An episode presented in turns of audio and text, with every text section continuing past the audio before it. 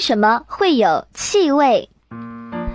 物质本身是由一些分子或原子构成的，有些分子是可以挥发的，或者呢，在某一过程中发生一些变化，产生了一些可以挥发出来的分子。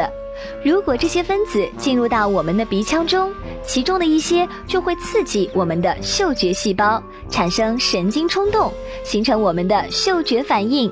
因此可以说，我们的这种嗅觉反应就是这种物质造成的，产生了气味。其实呢，是物体的表面性质通过空气进入了鼻子，才让我们闻到了气味。